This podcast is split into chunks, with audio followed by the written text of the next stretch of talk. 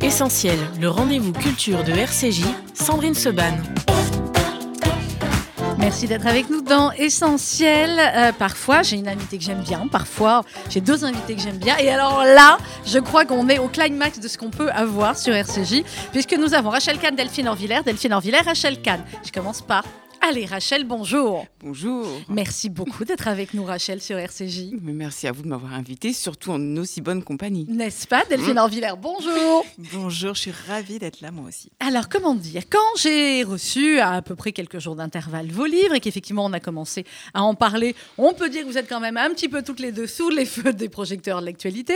Je me suis dit, c'est pas possible, les deux, il faut qu'elles dialoguent ensemble, d'autant plus que je crois que dans la vraie vie, on peut dire que c'est un dialogue que vous avez assez fréquemment.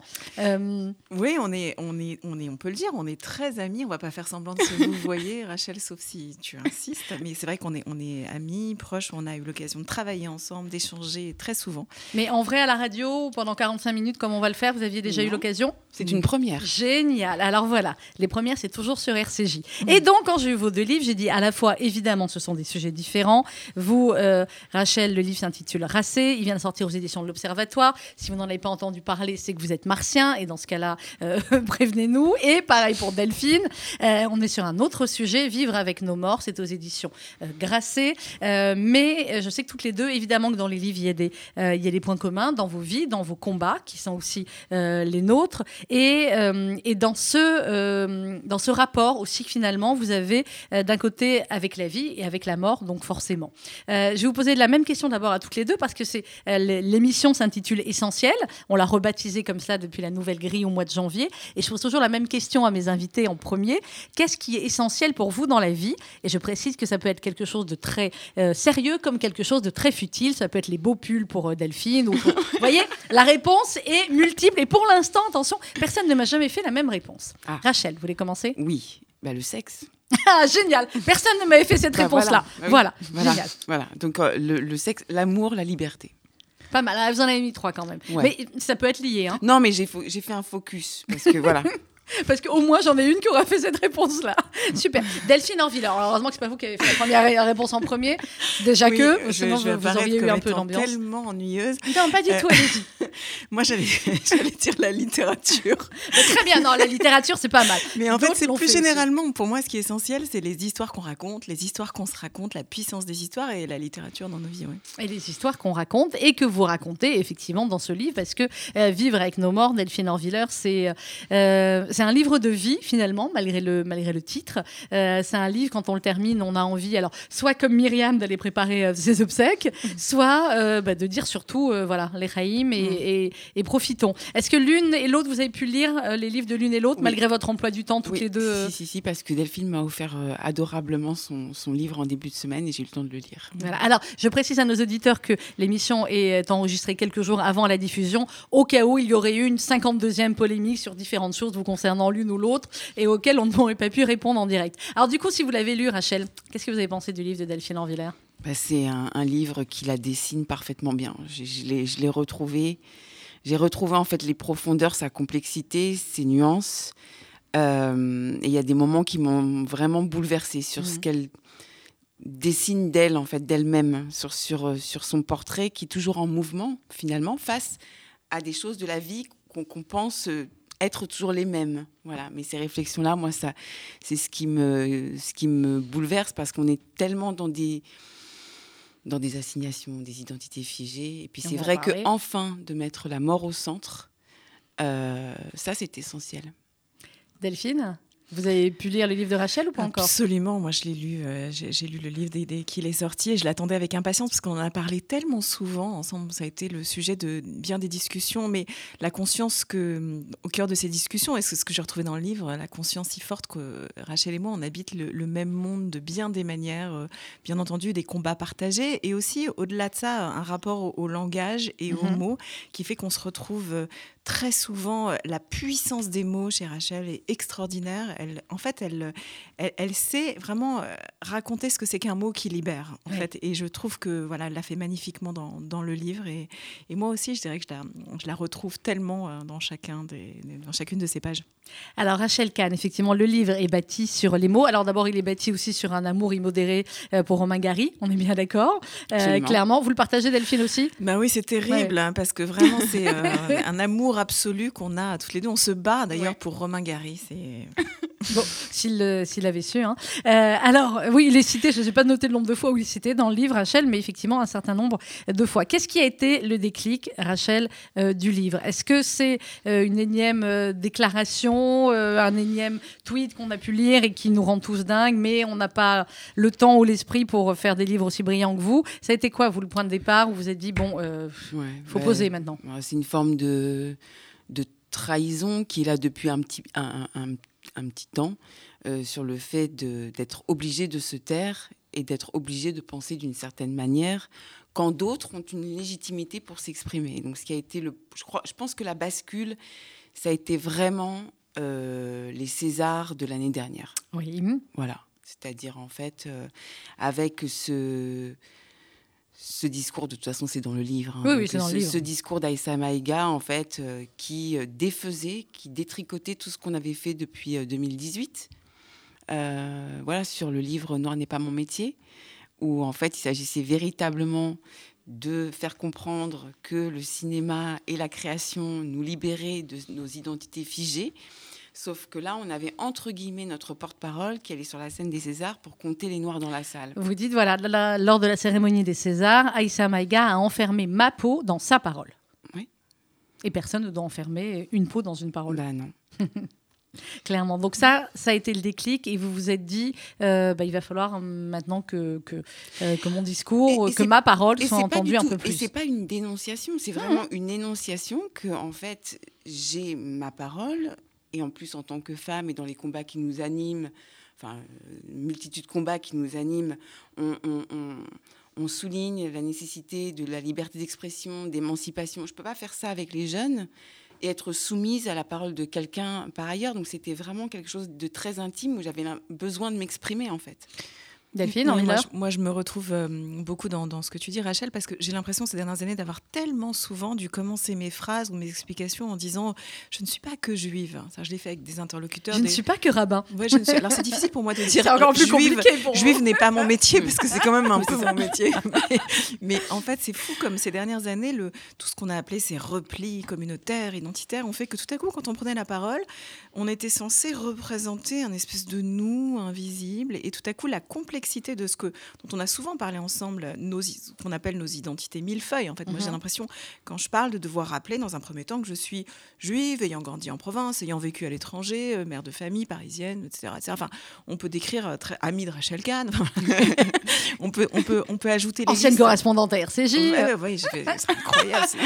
et, euh, et, donc on a c'est intéressant, on a toujours plusieurs vies dans nos vies. Vous savez, en hébreu le mot chaim, il existe qu'au pluriel. C'est bien pour une raison. Il y a pas, ça n'existe pas d'avoir une existence, de n'être qu'une couleur et, en fait, ce que euh, dénonce si justement euh, Rachel, c'est finalement tant de discours aujourd'hui qui nous réduisent à un élément de nous-mêmes. On n'est plus qu'un petit bout de nous, et de préférence le petit bout qui a souffert ou euh, voilà qui se raconte par le prisme de douleurs passées. On n'est pas en train de nier, et heureusement des douleurs passées, mais nous ne sommes pas que ce qui nous est arrivé et ce qui est arrivé à nos ancêtres. Et cette complexité identitaire, elle est extrêmement importante aujourd'hui parce que sans ça, on est dans le, dans le mortifère. Mm.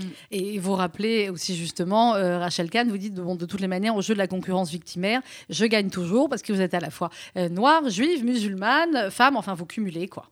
Oui, ça sert à rien de jouer à ce jeu-là, justement. Moi, je préfère jouer au jeu, surtout par rapport à la création, parce que c'est très compliqué d'être profondément dans la création et de vouloir détruire les identités qu'on a en nous. Mhm. C'est incompatible avec la liberté de la création. Euh, et effectivement, sur la question du jeu et du nous, c'est vrai, dans tous les nous qu'il y a en moi, sur la concurrence victinaire, effectivement, je gagne.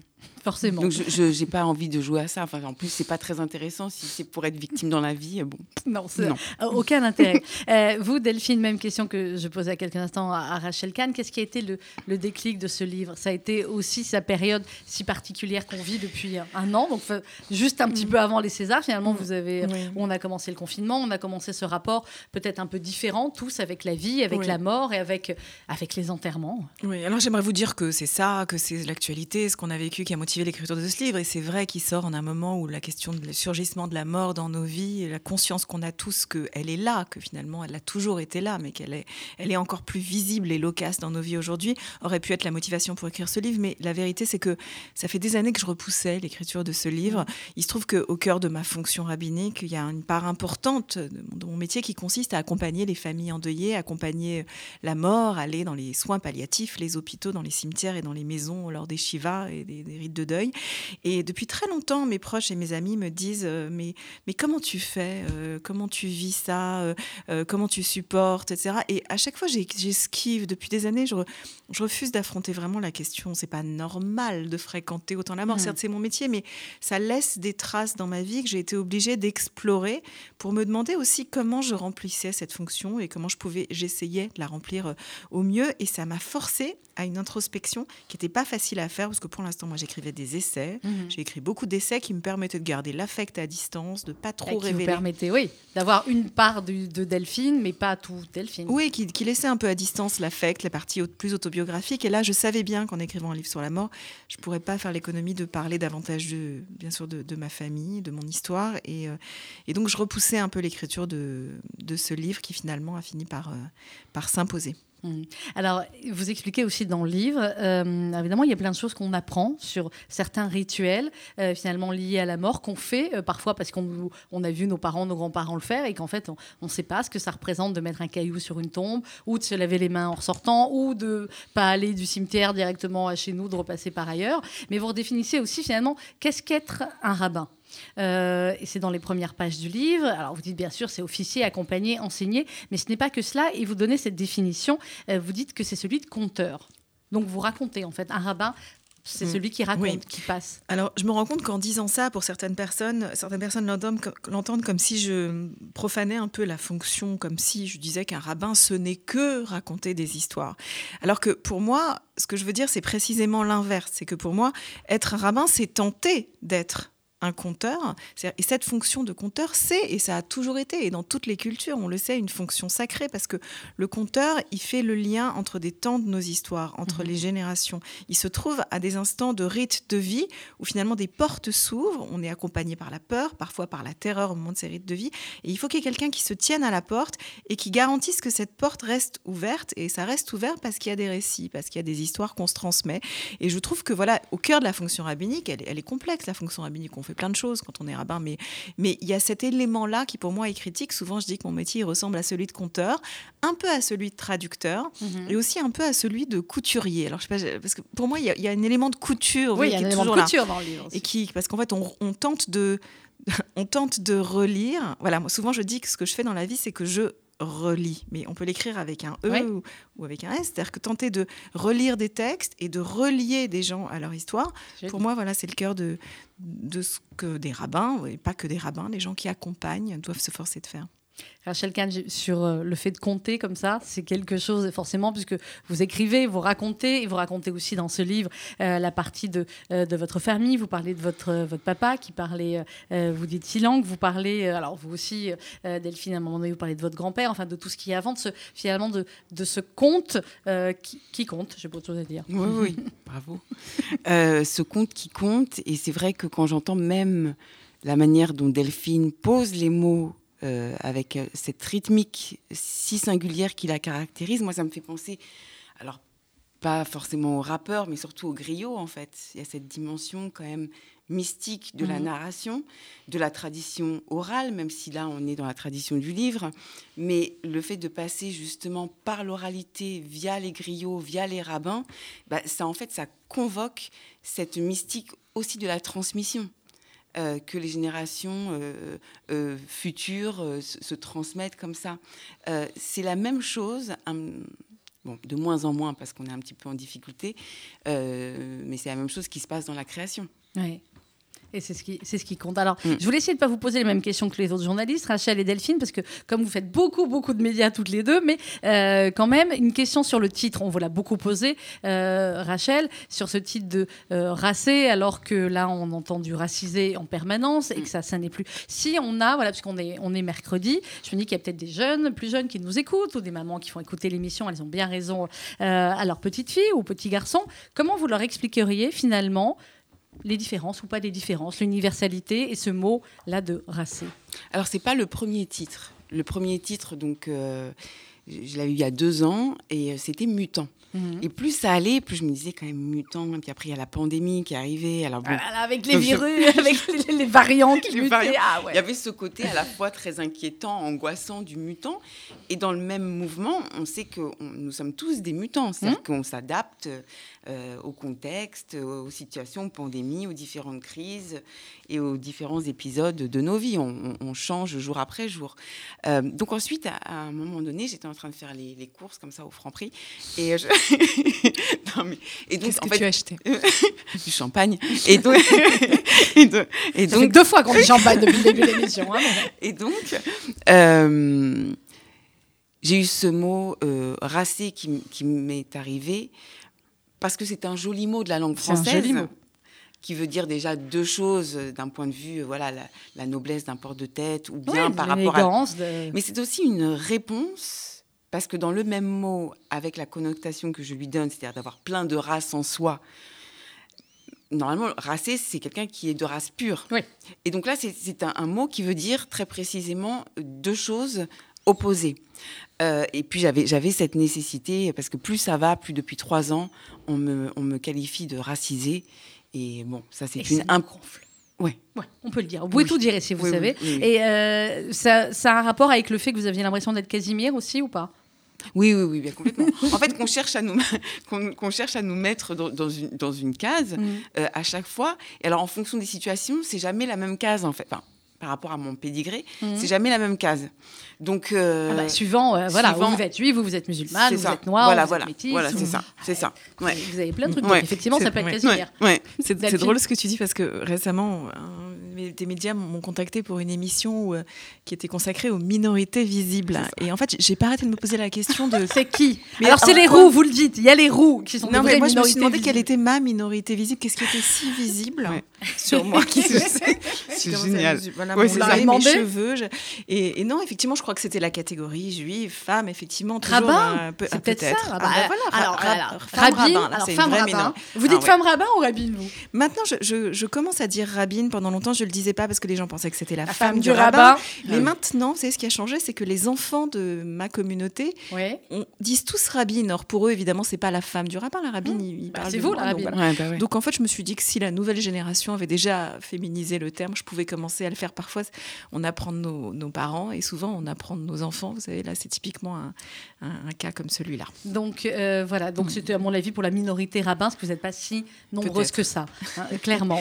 un peu plus que les roux dont parle Rachel dans le livre, qui eux sont des vraies minorités visibles, mais, mais pas tant que ça. Euh, Delphine Orvillers, dans, dans, Vivre avec euh, nos morts, il y a plusieurs histoires qui évidemment sont toutes extrêmement touchantes. J'ai envie de dire certaines qui font partie de la logique, entre guillemets, de la vie, quand on perd ses parents ou ses grands-parents. D'autres qui sont beaucoup plus cruelles, comme le, le, petit frère d'Isaac ou comme euh, votre, votre amie euh, mm. Ariane ou, ou Elsa mm. Kayat qui mm. ouvre euh, ce livre. Et c'est vrai que cette notion aussi, quand, eh bien, je crois que c'est une amie d'Elsa Kayat ou quelqu'un de la famille qui vous présente et qui dit, voilà, c'est le rabbin, mais c'est un rabbin laïque. Mm-hmm. parce que ça, calait, ça collait peut-être un peu plus avec Charlie Hebdo, avec, avec tout cela. Et la manière dont vous racontez aussi ces, ces moments-là, c'est extrêmement important parce que ça, ça place aussi, eh bien, finalement, notre religion, notre transmission euh, dans, dans un monde qui n'en a pas l'habitude.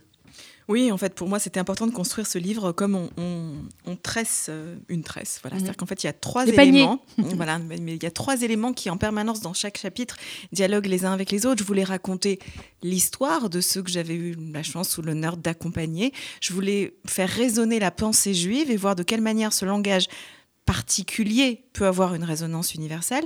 Et j'étais obligée d'y greffer euh, celle que je suis, c'est-à-dire euh, des éléments autobiographiques euh, qui me permettent de me tenir là ou qui entrent en résonance dans ces moments-là. C'était important aussi pour moi de commencer avec l'histoire d'Elsa parce que Bien entendu, chacun de ces chapitres est une autre histoire de deuil personnel, euh, parfois historique, de personnalité ou d'anonyme que j'ai pu accompagner. Mais l'histoire d'Elsa Kayat, ça nous renvoie tous à un moment de deuil collectif, de deuil mhm. national, voire international, ce moment de janvier 2015 où on est tous conscients que voilà, l'histoire euh, euh, bascule, on est dans un moment de deuil collectif. Moi, je dois accompagner le deuil particulier d'une famille, de la famille de sang d'Elsa, de la famille de cœur, de la famille Charlie. Et puis tout autour, il y a une nation dans ce cimetière. Et donc ça m'oblige à me poser la question de mon rôle de rabbin. Et en un moment si particulier où on essaie de nous monter les uns contre les autres. Vous vous souvenez, il y avait d'un côté ceux qui croient, de l'autre mm. ceux qui ne croient pas, ceux qui sont attachés à la laïcité, ceux qui pensent qu'elle est une menace pour les croyances.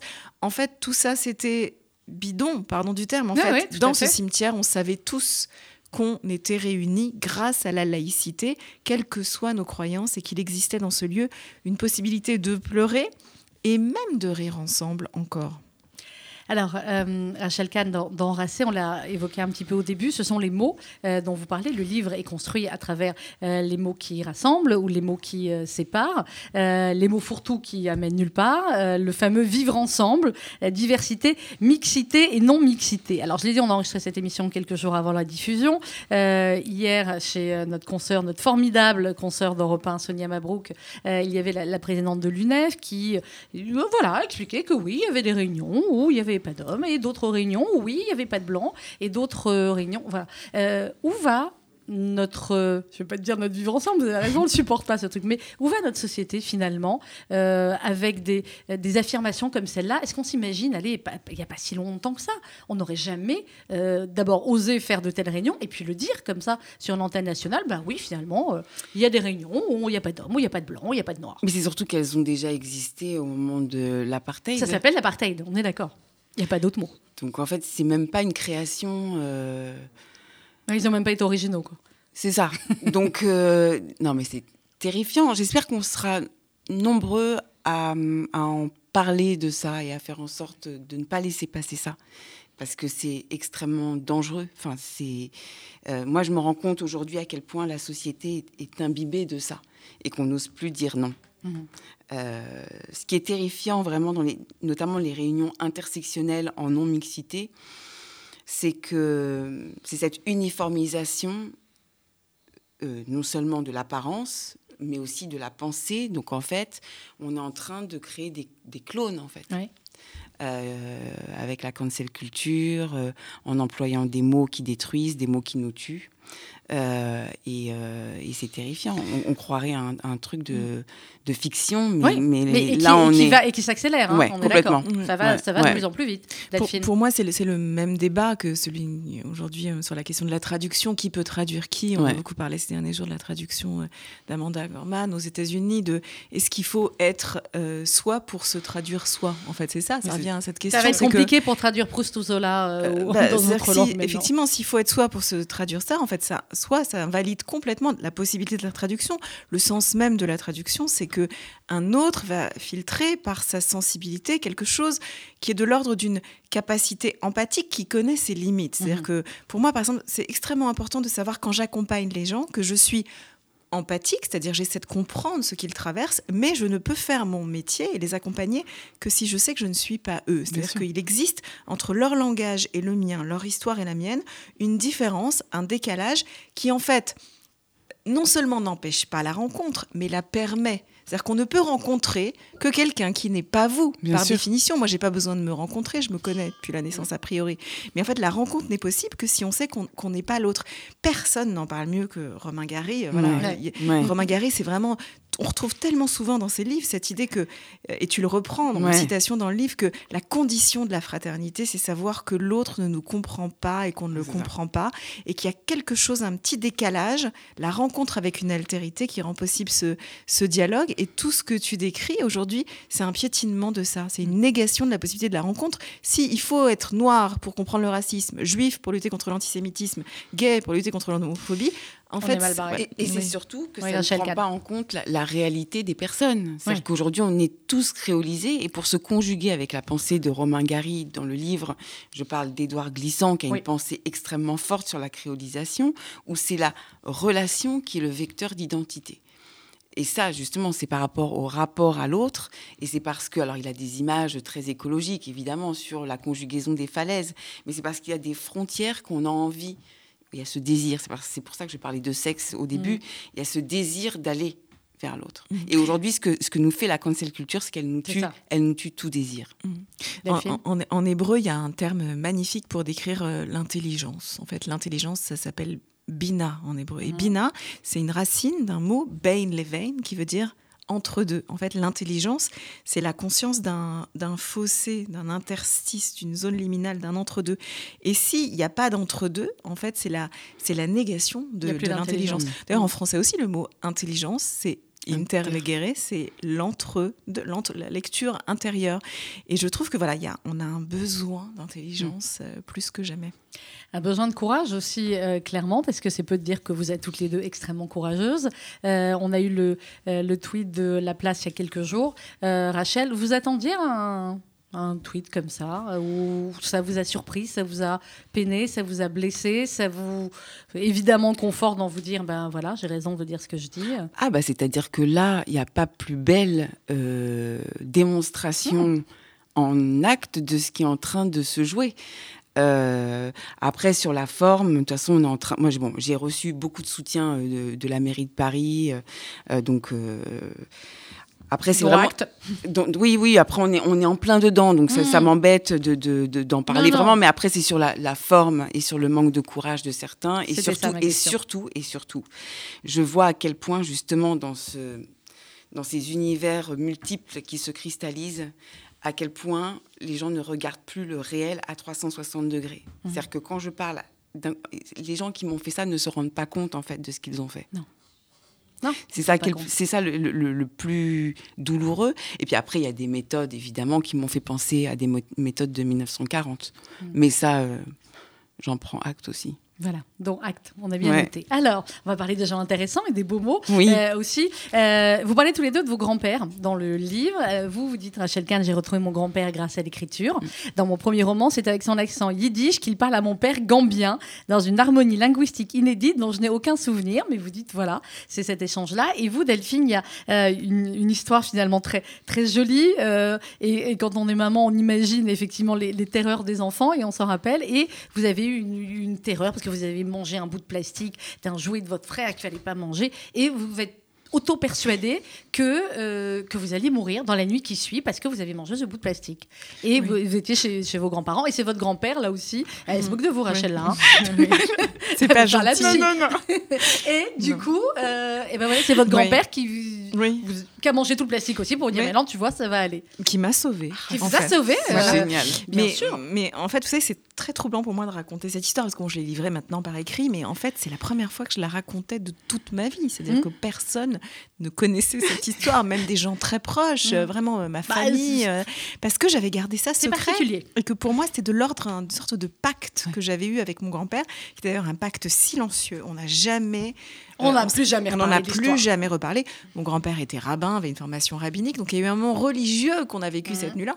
Peut-être que lui, il n'a pas du tout vécu comme ça, mais en tout cas, pour moi, c'était vraiment un moment qui a conditionné plein de choses par la suite. La sensation que mon grand-père m'avait donné une leçon de vie cette nuit-là, que au moment où je croyais que j'allais mourir, il m'avait dit, tu sais quoi, quoi qu'il t'arrive, je vais t'accompagner et je serai à tes côtés. Effectivement, il avait mangé comme moi ce petit morceau de, de plastique. C'était un moment d'initiation particulier et, et c'est vrai. Je, je sais aujourd'hui que voilà, il a eu un rôle extrêmement important dans celle que je suis devenue. C'est sans doute pas, il faut pas être un analyste très Oui, fin alors, pour si voir vous que avez un grand-père qui vous a sauvé, qui était rabbin, vous êtes devenu rabbin. Bon, euh, Voilà, il m'a sans doute fallu voilà des, des, des- des années euh, moi pour le verbaliser, mais en tout cas c'est mais, mais c'est fou et que à quel point on est nombreuses, je dirais, à avoir eu une figure qui était d'ailleurs soit paternelle, soit d'un Mhm. grand-père, qui a conditionné la suite de notre histoire. Moi, j'ai toujours en tête et ça va pas vous étonner le film Yentl. Ah, Dans étonnant. vous savez, là, il y a ce Barbara Streisand cette relation avec son père rabbin. Il y a cette chanson incroyable de Mhm. Michel Legrand, Papa, can you hear me? Papa, papa, can you see me? Voilà, exactement. Et en bien. fait, où elle, où, elle, où elle prie en direction de son père et on comprend ce qui arrive à beaucoup de femmes, en tout cas moi j'ai rencontré souvent des femmes qui avaient pris des chemins un peu originaux et qui avaient pu le faire parce qu'il y avait une figure souvent masculine qui l'avait autorisé en un temps où ça ne se faisait pas. Alors, il n'y a pas que, que, Romain Gary dans la vie, il y a aussi André Malraux. Euh, et vous le citez, Delphine Orviller. Euh, dans le livre, vous dites André Malraux, dans une citation célèbre, affirmait que la tragédie de la mort est en ceci qu'elle transforme la vie en destin. Euh, bon, il y a bien d'autres façons de transformer une vie en destin. C'est souvent ce qu'on dit parfois quand les gens, malheureusement, disparaissent assez jeunes. On dit Oh, quel destin tragique, quel destin terrible. Évidemment, ce que dit Malraux et ce que vous dites, c'est que tout le monde a un, destin. Et, et, dans. Alors, je ne sais pas si vous voulez raconter l'histoire de, de Myriam ou pas, mais c'est aussi un, destin particulier que cette femme qui était complètement déprimée et qui a voulu à tout prix euh, tout organiser ses obsèques de A à Z, à tel point que finalement, euh, elle a pu assister à ses obsèques, même si ce n'était pas ses obsèques. Oui, c'est une histoire un peu folle que j'ai ah, vécue à New York. C'est une histoire juive. New Alors, voilà, je ne sais pas si Woody Allen nous écoute, peut-être qu'il écoute. oui, bien sûr. Mais je voulais lui proposer d'adapter cet épisode, parce que pour moi, pour moi, ce passage du livre, en tout cas, qui est une histoire tellement américaine, en réalité new-yorkaise, que j'ai vécu là-bas quand j'étais élève rabbin, d'une femme qui était obsédée par son enterrement, qui avait prévu tout dans les moindres détails, la musique, les fleurs, les prises de parole. Et ses enfants qui n'en pouvaient plus de cette répétition générale constante de sa mort et de ses obsèques ont décidé de son vivant de lui organiser cette cérémonie, qui était un risque terrible qu'il prenait, effectivement, parce qu'elle aurait pu avoir une crise cardiaque, ne pas s'en remettre. Mais cet euh, événement a changé sa vie. Et la Myriam que moi j'ai connue ensuite était, euh, était une, une, femme qui était passée de l'autre côté d'une certaine manière, qui avait retrouvé goût à la vie parce que effectivement la, rencontre avec la mort l'avait euh, l'avait transformé. Mm, mm, mm. Voilà, je ne pas dire que je le conseille à tout le monde de faire ça, mais, mais, en tout cas cette histoire a été riche d'enseignements pour moi.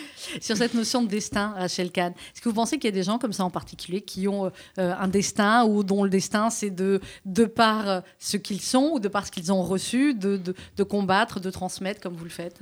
Oui, bah, moi j'y crois à fond sur le destin. Après des, des gens qui, qui, qui, font des choses aussi euh, extrêmement importantes euh, sans le savoir et qui, laissent, qui nous laissent des traces. Mm. Effectivement, moi j'ai eu bah, Manu Dibango, justement, que, qu'on a perdu il y a un an, euh, qui a énormément compté pour moi et qui m'a donné le là pour créer, mais aussi pour m'engager d'une manière sereine, euh, avec humour et, euh, et dans, dans, ces harmonies. Voilà, j'essaie de d'aller euh, à travers ces notes un peu chaque jour. C'est ça au fond hein, que je fais. après le destin, bah ouais, il y a des choses. c'est marrant, des rencontres. Emmanuel, avec cette, cette phrase, moi, dans ma vie, il y a des gens qui, qui, dans leur vie, dans leur journée, ne rencontrent que des tocards. Moi, mmh. j'ai eu la chance de travailler avec euh, Fitzgerald, d'être demandé pour l'anniversaire de Mandela, euh, que le pape Jean-Paul II me demande aussi. Enfin, voilà, oui, il y a des destins. Il y a des destins, mais, mais, par contre, il y a des destins qu'on se dessine aussi. C'est-à-dire qu'on est volontaire dans son destin, on n'est pas comme ça passif. Oui, voilà, la question, mm. c'est qu'est-ce qu'on fait de ce qui nous arrive? Comment est-ce qu'on comment on l'accueille Comment on mm. accueille, comment mm. on traduit, comment on transforme?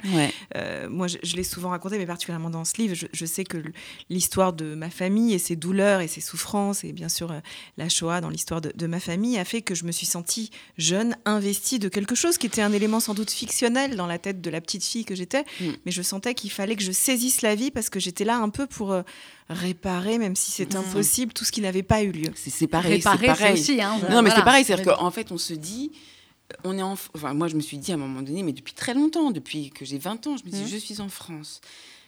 Yiddish, animiste, ma famille est musulmane en Gambie, euh, le sport, le truc, il y a quelque chose en fait. Il y a quelque chose. Et justement, sur la réparation, mm. je me retrouvais au milieu de, mm. de, quelque chose qui était nécessaire à réparer. Mais c'est important parce que c'est important parce que en fait, on voit aujourd'hui qu'il y a beaucoup de gens qui vont avoir des histoires douloureuses, des héritages complexes, mais que ça va enfermer dans ce qu'on appelle la compétition victimaire. C'est-à-dire qu'en fait, quand votre famille ou vous avez vécu quelque chose, vous avez le choix. En fait, vous pouvez interpréter cette histoire comme étant une espèce de dû de la société qui vous doit quelque mm. chose, que finalement euh, la, la trace de vos souffrances fait que vous êtes en droit de réclamer mais quelque chose, ou alors vous pouvez tout à coup vous dire je me saisis de ça, mais ça va m'inscrire encore plus dans le vivant. Vous restez complètement acteur et pas victime de ce qui vous est arrivé. C'est pas toujours facile, c'est pas toujours possible, mais quand on arrive à le faire, je trouve que c'est une condition de résilience, même si ce mot est tellement galvaudé mm. aujourd'hui, qui est assez euh, extraordinaire. C'est aussi une manière de, combattre, parce que euh, toutes les deux, je parlais des, attaques sur, euh, contre, contre vous, Rachel Kahn, depuis quelques je vois pas du tout de quoi vous parlez. Hein. Pas du tout, on va pas les citer, on n'aime pas vraiment n'importe quoi. Bref, et vous aussi, Delphine, on peut pas dire hein, que vous n'en preniez pas aussi plein la tête parfois, parlons clairement, mesdames. Donc qu'est-ce qui, qu'est-ce qui fait que vous ayez cette force en permanence? Bah, le sexe. Ah, on en vient. non, c'est pas à quelle heure est diffusée cette émission pas montage. C'est bien parce que je vous ai expliqué tout à l'heure que l'émission va être diffusée le matin, le mercredi, qu'il fallait parler aux. Non, non, non, mais sur la, sur le, sur la, force, non, mais en fait, c'est d'être vraiment, vraiment dans notre, dans notre mission et surtout dans le réel et au contact des gens. Quand on a un public à rencontrer chaque jour, enfin un public, euh, des gens à, je sais pas, à aider, on est sur des scénarios, on est sur des salles de répétition, on est sur des projets, etc. En fait, on n'a pas le temps. C'est ça aussi. Ce qui aide, c'est la littérature. ça, ça va rester à nous repartir au début de l'émission. je crois que finalement, je, pense que c'est l'émission la plus drôle que vous aurez fait Delphine sur ce livre. On est bien d'accord. Très décalé. Très décalé. Oui, mais en même temps, c'est pour ça que c'est pour ça que c'est pour ça que vous êtes là. Euh, ça va être simple maintenant d'enchaîner une question sérieuse. Alors du coup, ça va être encore pour vous, euh, Rachel. Euh, pas de bol.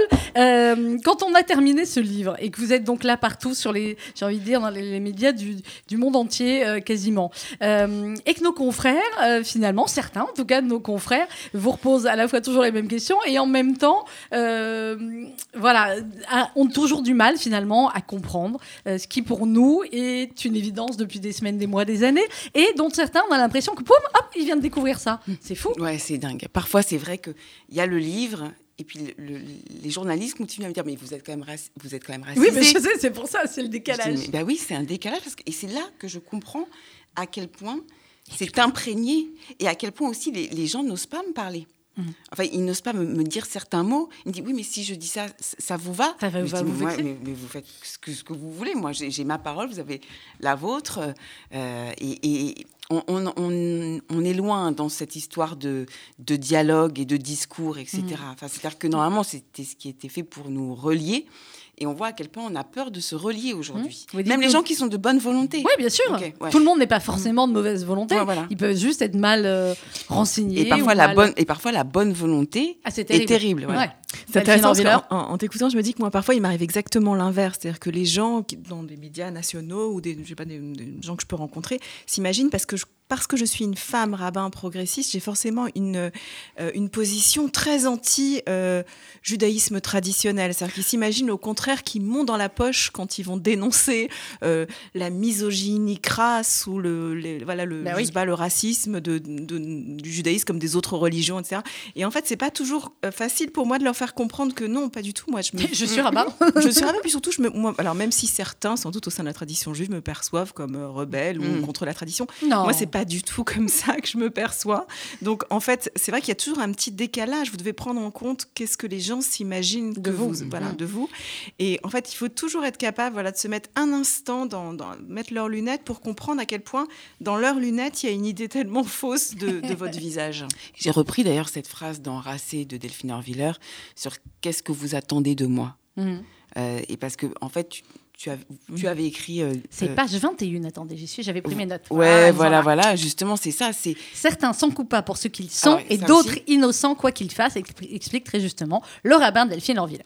Il y a ça, mais aussi sur la partie euh, plus sur cette projection en tant que femme rabbin où tu avais écrit cette phrase qu'est-ce qu'on attend de moi en tant que femme rabbin, en tant que juive, etc. Et d'être toujours finalement un peu enfermée et comment on se libère de cet enfermement mmh. là. Mm.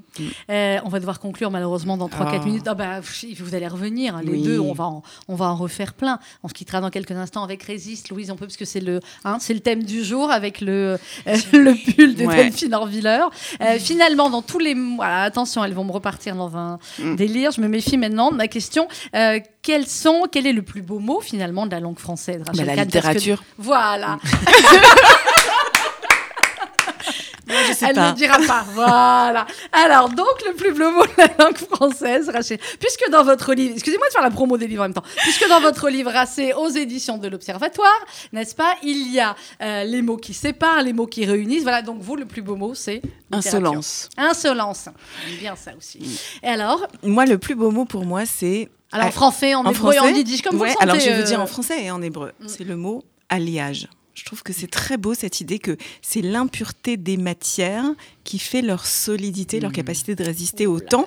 Et alors, figurez-vous qu'en hébreu, un alliage, la fait de, lier des Mhm. métaux ensemble en fusion, ça se dit tsarfat et c'est le nom de notre Français. pays. Oh là là, oh là, alors là. Mmh. Moi, Ah je là. dis bravo. Alliance française. Alliance française. Oui, alors ça, c'est une autre institution. Mais c'est exactement ça. merci beaucoup à toutes les deux. Rachel Kahn, merci beaucoup. On vous retrouve tous les mardis sur RCJ. Ouais. Vous êtes contente de votre chronique? Super, ça me fait, c'est génial parce que ça me permet de m'évader. euh, euh, je fais avec mon humeur euh, et ouais, j'adore. Ben, Moi aussi, ça me fait une audience de fou. Euh, merci beaucoup, Rachel Kahn. Et puis surtout, ça nous permet oh, de nous poser comme ça pendant 2 minutes 30. On écoute sa douce voix, on écoute la petite musique que vous choisissez à chaque fois derrière. Ouais. Donc à chaque fois, je me dis de quel thème elle va parler, avec quelle musique? Parce qu'évidemment, vous avez euh, sur notre radio totale liberté de parler ce- de ce dont vous voulez, de la manière dont vous le voulez. Merci beaucoup, c'est Ah bah, précieux. c'est précieux hein, par les temps qui courent, je crois que c'est même, la- c'est même le mot le plus précieux. Merci beaucoup Rachel Kahn, raciste aux éditions de l'Observatoire. Delphine Orviller, merci beaucoup. Finalement, on aura beaucoup souri pour un euh, livre qui, quand on le termine, on sourit quand même. Néanmoins, euh, on est évidemment bouleversé à plein de moments parce que, euh, parce que vous racontez de vos propres expériences, des expériences des autres que vous partagez euh, par ces familles, par ces moments qu'on a, a tous connus et que malheureusement on connaîtra tous à un moment donné de, nos vies. Et c'est en même temps, bah, c'est de, l'espoir et c'est de la vie, hein, ce livre. Oui, voilà, je voulais pas que ce soit un livre triste. En fait, je pensais un livre qui effectivement fait résonner la vie, je l'espère, dans chacune de ces histoires. Et ça se termine d'ailleurs comme ça, les Chaim, à la vie. Il aurait fallu terminer avec un les Chaim là. Merci beaucoup Delphine Orviller aussi. Merci. Vivre avec nos morts, c'était aux éditions euh, Grasset. On termine avec Résiste, bah, comme ça vous allez pouvoir. hein, finalement, on n'a rien trouvé de, on n'a rien trouvé de mieux. Dans quelques instants, RCJ Midi présenté par Rudy Saada.